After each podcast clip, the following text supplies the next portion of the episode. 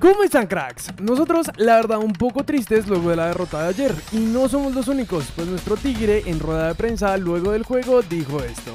Lo que siento es una tristeza enorme por no llevarnos el resultado positivo. Sabíamos de la necesidad que teníamos. Con el gol de ellos las circunstancias cambiaron. Tuvimos que arriesgar más. Hicimos bien en el cierre del primer tiempo y en el complemento nos posicionamos mejor. Buscamos más el arco rival.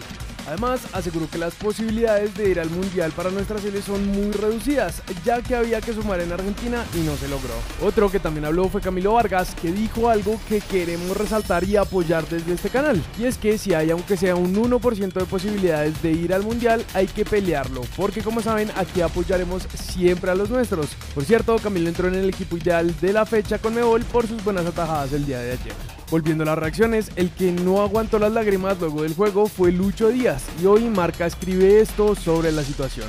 Más allá de las razones, la desilusión de Luis Díaz es evidente y entendible en lo que respecta a la selección. El delantero de 25 años sonaba con el primer mundial de su carrera deportiva y a menos de un milagro tendrá que esperar. Además era consciente de la responsabilidad que tenía como un crack mundial en la eliminatoria.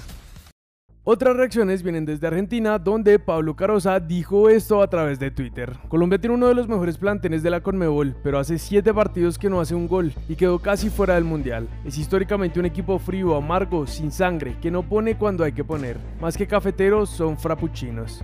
Mientras que Alfio Basile no se quedó corto al decir esto en Radio Cooperativa. No puedo creer cómo jugó con el miedo que tenían. Yo sé que Argentina y Brasil son superiores a todos, pero no puedo creer el cagazo que tenían los colombianos. Y aunque sabemos que ahora las opciones de llegar a Qatar son pocas y no dependemos de nosotros mismos para lograrlo, aún hay opciones matemáticas. Para hacerlo de manera directa, aparte de que hay que sumar los 6 puntos que quedan en disputa, Uruguay y Perú deben empatar en la siguiente fecha y que ambas selecciones pierdan en la última jornada. Así como que Chile pierda ante Brasil en la penúltima fecha. Para ir al repechaje, siempre y cuando ganemos los dos partidos que nos quedan, tenemos tres opciones. La primera es que Uruguay sume un solo punto o ninguno y que Chile no obtenga seis. La segunda es que Perú sume dos puntos o menos y que Chile no obtenga seis. Finalmente, que Uruguay y Perú empaten, que Chile sume los seis puntos y que Perú no le gane a Paraguay.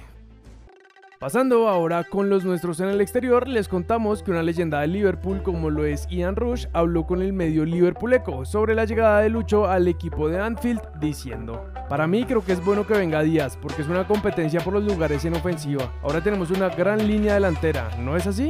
Mientras que en el club rival, el Everton parece que esperan con ansias a Jerry, pues su nuevo técnico, Frank Lampard, lo tendría como titular en su equipo. Esto según el diario Express, que publicó que Mina sería el titular junto a Michael King y Headfree. Finalmente, con los partidos de los nuestros, en Argentina, Juanfer Quintero debutó con gol de penalti en la victoria de River ante Tristan Suárez 4-1 como parte de la pretemporada, y Hamilton Campas marcó este golazo de tiro libre con gremio en la segunda división.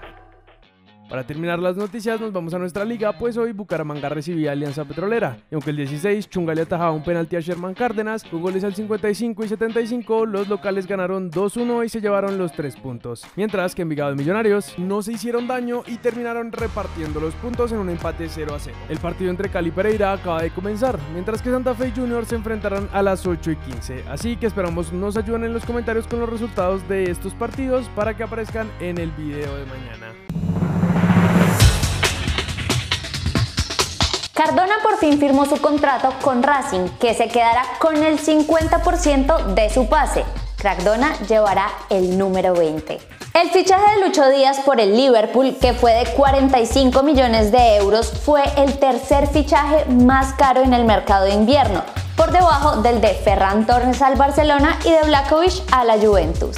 Dairo Moreno fue presentado como nuevo jugador de Atlético Bucaramanga. Así fue el abrazo entre Juanfer Quintero y Marcelo Gallardo en el entrenamiento de River que se volvió viral. Cracks, hasta ahí llegan las noticias de hoy, así que pasamos con el comentario destacado que lo hizo Caleb Santiago y dijo Daba ilusión hasta el término de la Copa América el proceso de rueda, pero ya está claro que han fracasado. El antirécord de Colombia lo dice todo.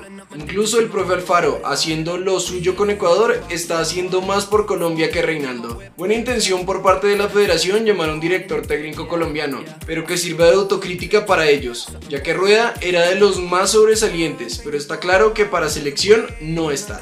Y bueno, yo creo que el comentario de Caleb refleja el pensamiento de muchos de nosotros. Quisiéramos saber qué piensan ustedes de esto en los comentarios. Reinaldo Rueda debería seguir al frente de la selección y en caso de salir para ustedes, ¿quién debería ser su reemplazo? Por ahora entonces no es más, recuerden suscribirse, activar notificaciones, seguirnos en todas nuestras redes sociales y nosotros nos vemos en el siguiente video.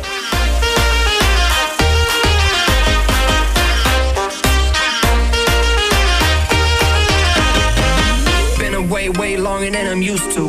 You started hanging with a new crew, talking to my friends like that's something that I'm